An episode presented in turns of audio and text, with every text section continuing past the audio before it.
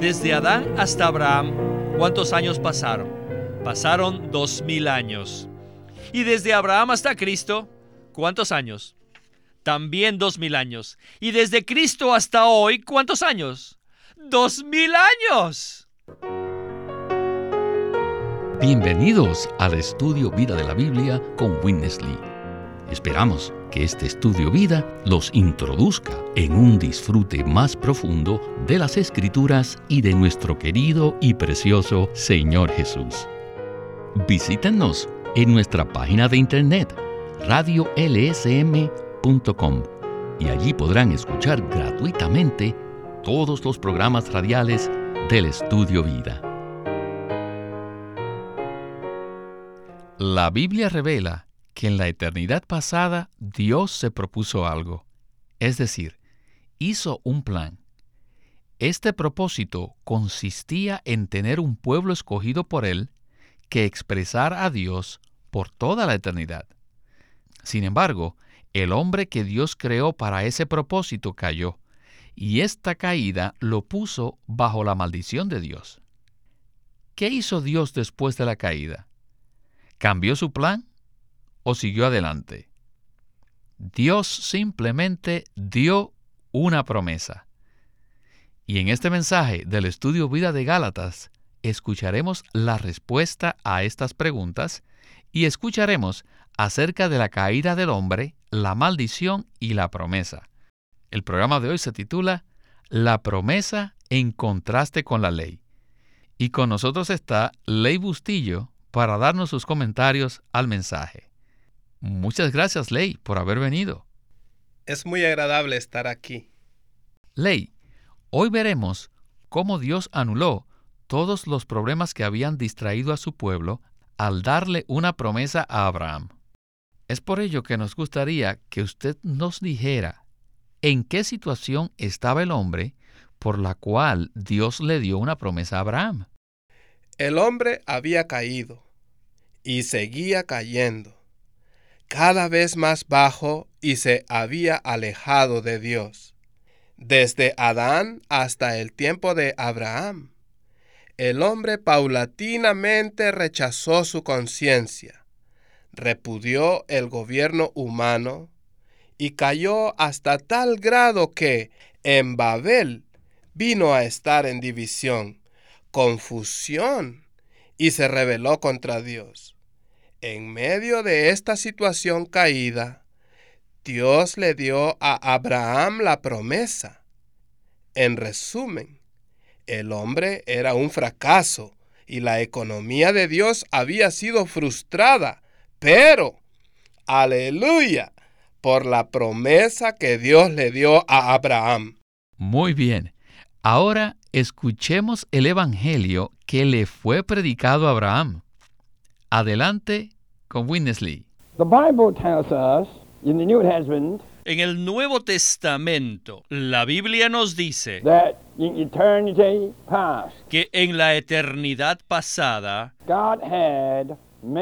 Dios se propuso algo, tuvo un plan en el cual tendría un pueblo escogido por Él, cuyos miembros recibirían la filiación divina y así serían hijos de Dios, entre quienes el unigénito de Dios sería el primogénito para formar de ellos un hombre corporativo que expresaría a Dios por toda la eternidad.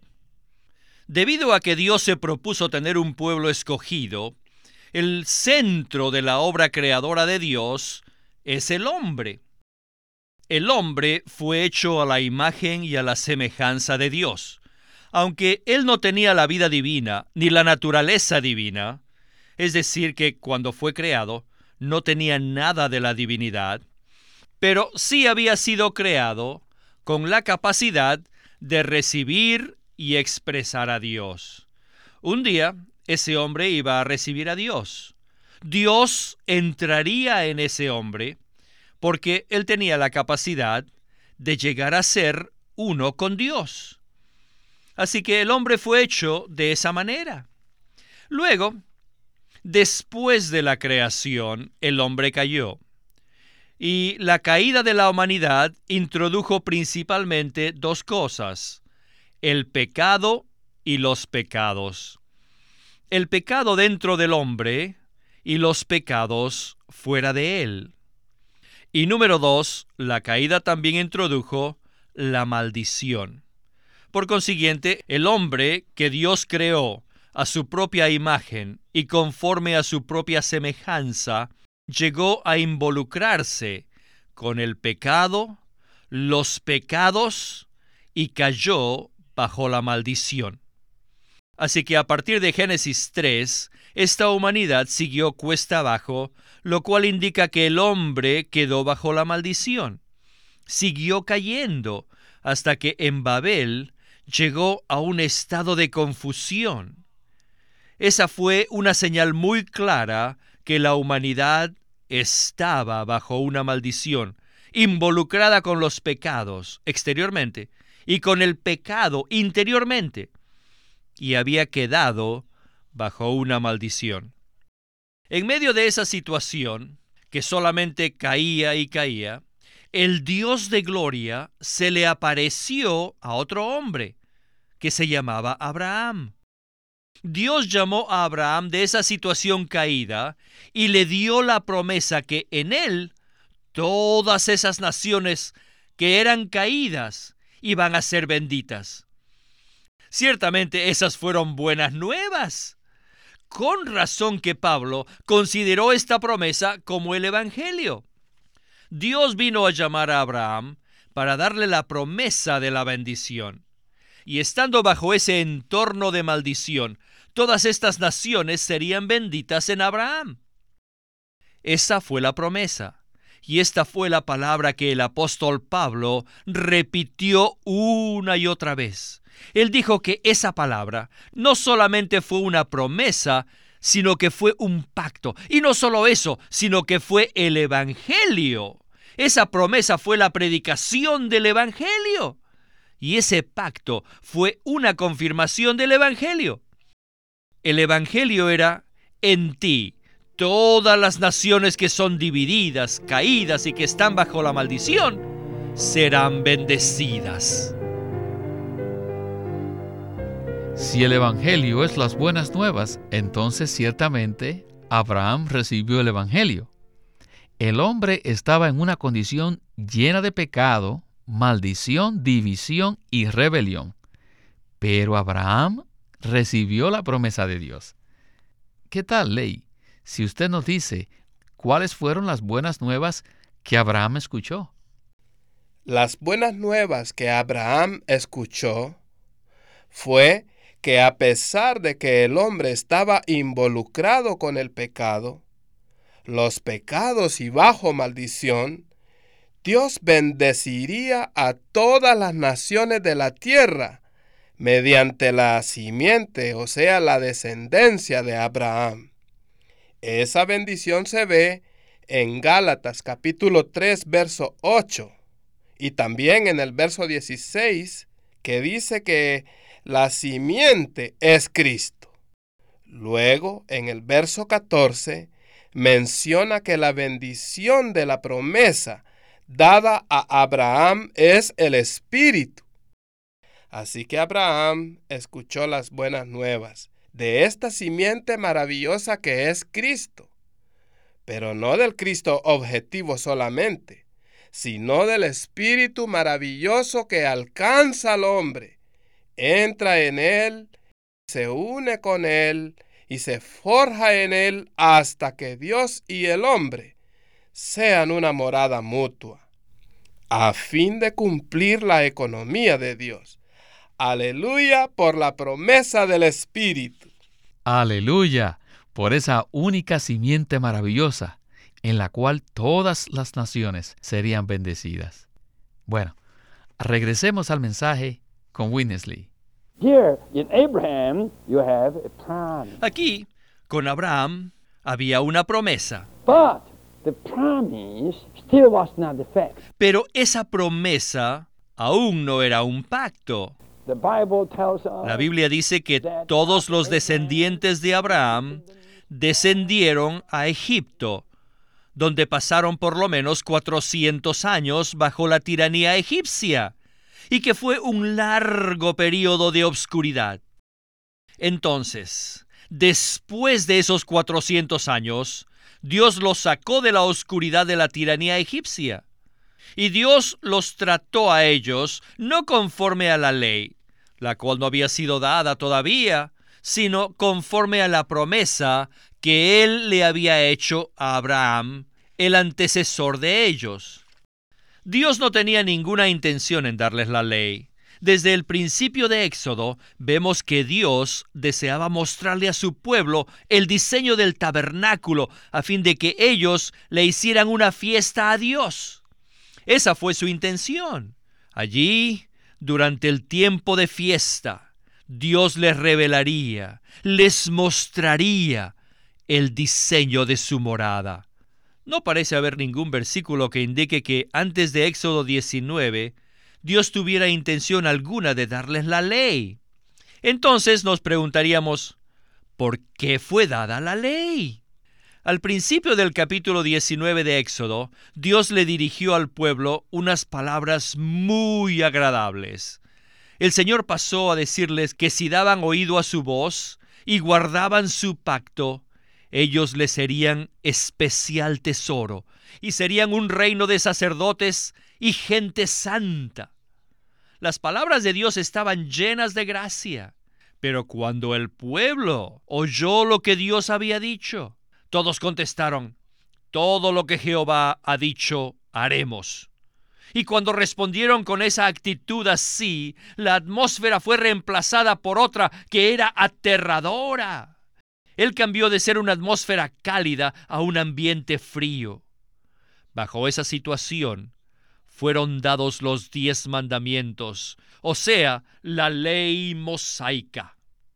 De manera que aquí ahora tenemos otro nombre, el de Moisés.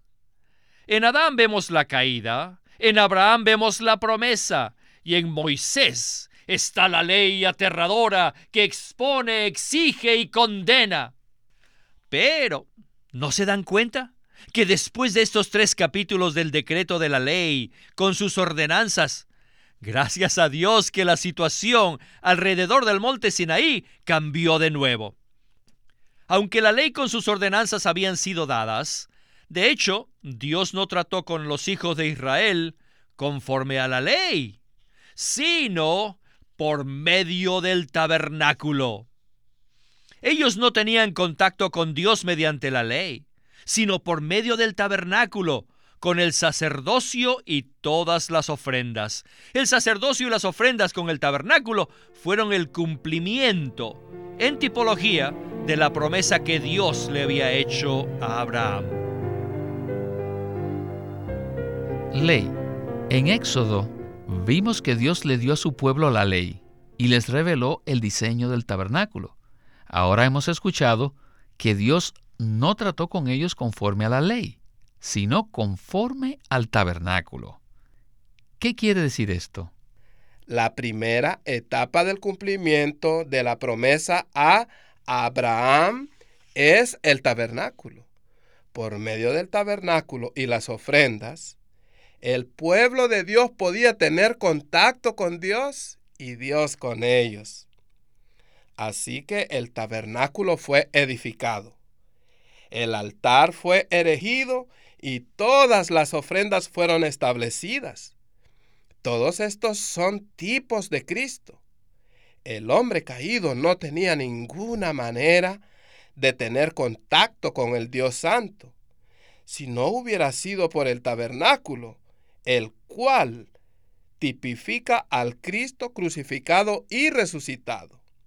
El altar significa que las ofrendas debían ser inmoladas, para que el hombre fuese limpiado de sus pecados y perdonado a fin de entrar en el tabernáculo y tener comunión con Dios para disfrutarlo.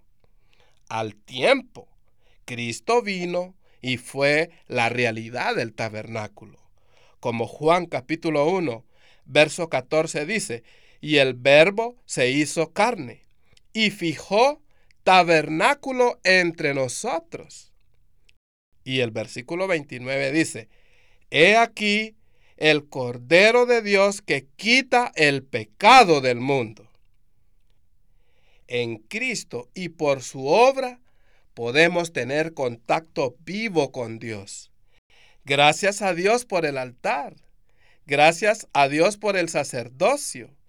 Y gracias a Dios por todas las ofrendas, las cuales permitieron que el hombre y Dios llegasen a ser uno y tuviesen una comunión preciosa.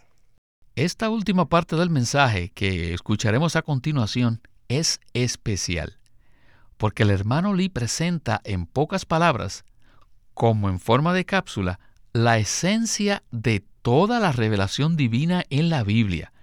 Así que regresemos a nuestro estudio vida. Tenemos a Adán, Abraham y Moisés. ¿Y cuál es el cuarto nombre? Sí, Jesucristo. Él vino. ¿Él vino a qué? Él vino precisamente para cumplir la promesa que Dios le hizo a Abraham. Él vino para cumplir la promesa conforme a los requisitos justos de la ley. La ley que fue dada por medio de Moisés. De este modo, Él quitó la maldición del pueblo escogido de Dios. Él vino a cumplir la ley de Moisés y a sacar al pueblo de Dios de la maldición, a fin de cumplir la promesa dada a Abraham. De manera que la promesa finalmente llegó a ser no solo un pacto, sino también un testamento, lo que indica que todo había sido logrado, todo estaba hecho. La ley con sus requisitos fue cumplida, la maldición terminada y la promesa cumplida. Y ahora, en Cristo, quien es la simiente de Abraham, todas las naciones caídas, divididas, maldecidas, han sido bendecidas. No es que serán bendecidas, sino que todas son benditas. Y este precioso Jesús ahora ha llegado a ser el Espíritu todo inclusivo, como nuestro disfrute, que es la tierra todo inclusiva. Ahora, ¿nos falta alguien más? Sí, solo falta uno. Así que son Adán, Abraham, Moisés Jesucristo. ¿Hay algún quinto nombre? No digan que no. Sí, la iglesia. ¿Quién disfruta este testamento? La iglesia. Los creyentes en Cristo, el pueblo de la fe, los de la familia de la fe. No somos los que trabajan, ni los que obran, sino los que son de la fe, los de la familia de la fe. Somos los que heredamos, disfrutamos, compartimos y experimentamos de toda la bendición. ¿Y qué es esta bendición? Es el Dios triuno. Aleluya. Tenemos a Adán, Abraham, Moisés, Cristo y la iglesia. Ahora bien, por último, ¿cuál es el sexto? La nueva Jerusalén. Ahora tenemos toda la Biblia completa, solo en estos seis nombres. Adán, Abraham, Moisés, Cristo, la iglesia y la nueva Jerusalén. Ahora vemos claramente que la promesa está en contraste con la ley. Así que podemos decirle a la ley, oh querida ley, pobre ley, ¿sabes dónde estás? No tienes ningún lugar. Solamente fuiste añadida por un tiempo. Dios no tenía ninguna intención contigo, nunca pensó en ti. Miren, en la eternidad pasada, Dios nunca pensó en la ley. Dios tenía su pensamiento en Adán, en Abraham, en Cristo, en la iglesia, incluso en ustedes y yo, y en la nueva Jerusalén, la cual es la máxima consumación de todos nosotros. Hoy estamos en la iglesia y en la eternidad estaremos en la nueva Jerusalén. ¿Han captado todos estos nombres? Muy bien, ahora dígame, desde Adán hasta Abraham, ¿cuántos años pasaron? Esto también es muy significativo. Pasaron dos mil años. Y desde Abraham hasta Cristo, ¿cuántos años? También dos mil años. Y desde Cristo hasta hoy, ¿cuántos años? Dos mil años. La caída duró por dos mil años, la promesa duró por dos mil años, y aleluya, que el cumplimiento de la promesa también ha durado por dos mil años. Esto es muy significativo. Y luego será el milenio. Pero no estaremos satisfechos con el milenio porque solamente durará por mil años. Un periodo de mil años es como un día a los ojos de Dios. Yo no quisiera estar ahí solamente por un día sino que, oh, nuestra aspiración es entrar a la nueva Jerusalén por la eternidad. Aleluya. Este mensaje ha estado maravilloso. En esta última parte hemos escuchado de Witness Lee en pocos minutos toda la revelación divina en forma cristalizada. En esta ocasión él usó seis personajes que nos muestran un panorama de toda la Biblia. Ley, ¿qué tal si usted nos comenta sobre estas seis personas? Qué tremenda visión de toda la Biblia. El primer nombre fue Adán, en el cual vemos la caída del hombre. En el segundo, Abraham, tenemos la promesa. En el tercero, Moisés, tenemos la ley y el tabernáculo. El tabernáculo fue el cumplimiento en tipología de la promesa dada a Abraham. Luego, el cuarto fue Jesucristo. Espero que donde quiera que usted se encuentre ahora mismo, repita conmigo, Jesucristo. ¡Qué nombre y persona tan maravillosa Él es! El cumplimiento real de la promesa dada a Abraham, porque Él es la verdadera simiente de Abraham, Jesucristo. Después de su muerte y resurrección, fue hecho el Espíritu vivificante para entrar en nosotros, a fin de que disfrutemos esa promesa del Espíritu que se menciona en Gálatas 3:14 la bendición del Evangelio es el Espíritu, por medio del cual Dios nos alcanza, entra en nosotros y llega a ser uno con nosotros, se forja en nosotros, nos mezcla con Él y así vivimos en Él y Él en nosotros. ¡Qué maravilloso! Luego, el quinto nombre es la iglesia. ¿Y qué es la iglesia? La iglesia es el agrandamiento, el aumento de la maravillosa persona de Jesucristo, quien ha entrado a vivir en todos sus escogidos. Y el sexto nombre es la consumación de la iglesia, la nueva Jerusalén. La nueva Jerusalén es la máxima consumación de la unión, mezcla e incorporación del Dios triuno procesado, con todo su pueblo redimido, regenerado, transformado y glorificado. En otras palabras, la Nueva Jerusalén es la máxima consumación de la economía eterna de Dios. El Evangelio mencionado en el libro de Gálatas incluye estos seis nombres cuánto apreciamos estos seis. Adán, Abraham, Moisés, Jesucristo, la iglesia. Y espero que todos gritemos la nueva Jerusalén.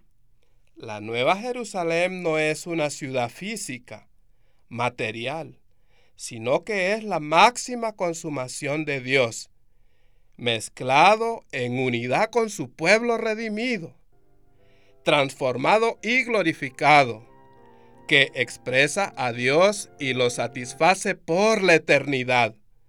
Aleluya por estos seis nombres que nos da una visión de toda la economía eterna de Dios. Gloria al Señor. Le agradecemos mucho que nos haya acompañado en este programa y esperamos verle muy pronto. Muchas gracias. Siempre es un placer estar con ustedes. Living Stream Ministry es una casa publicadora de los libros de Watchman Nee y Witness Lee. Y queremos decirles que entre ellos hay uno titulado El árbol de la vida. Cuando Dios creó al hombre, lo puso al frente de dos árboles, el árbol del conocimiento del bien y del mal y el árbol de la vida.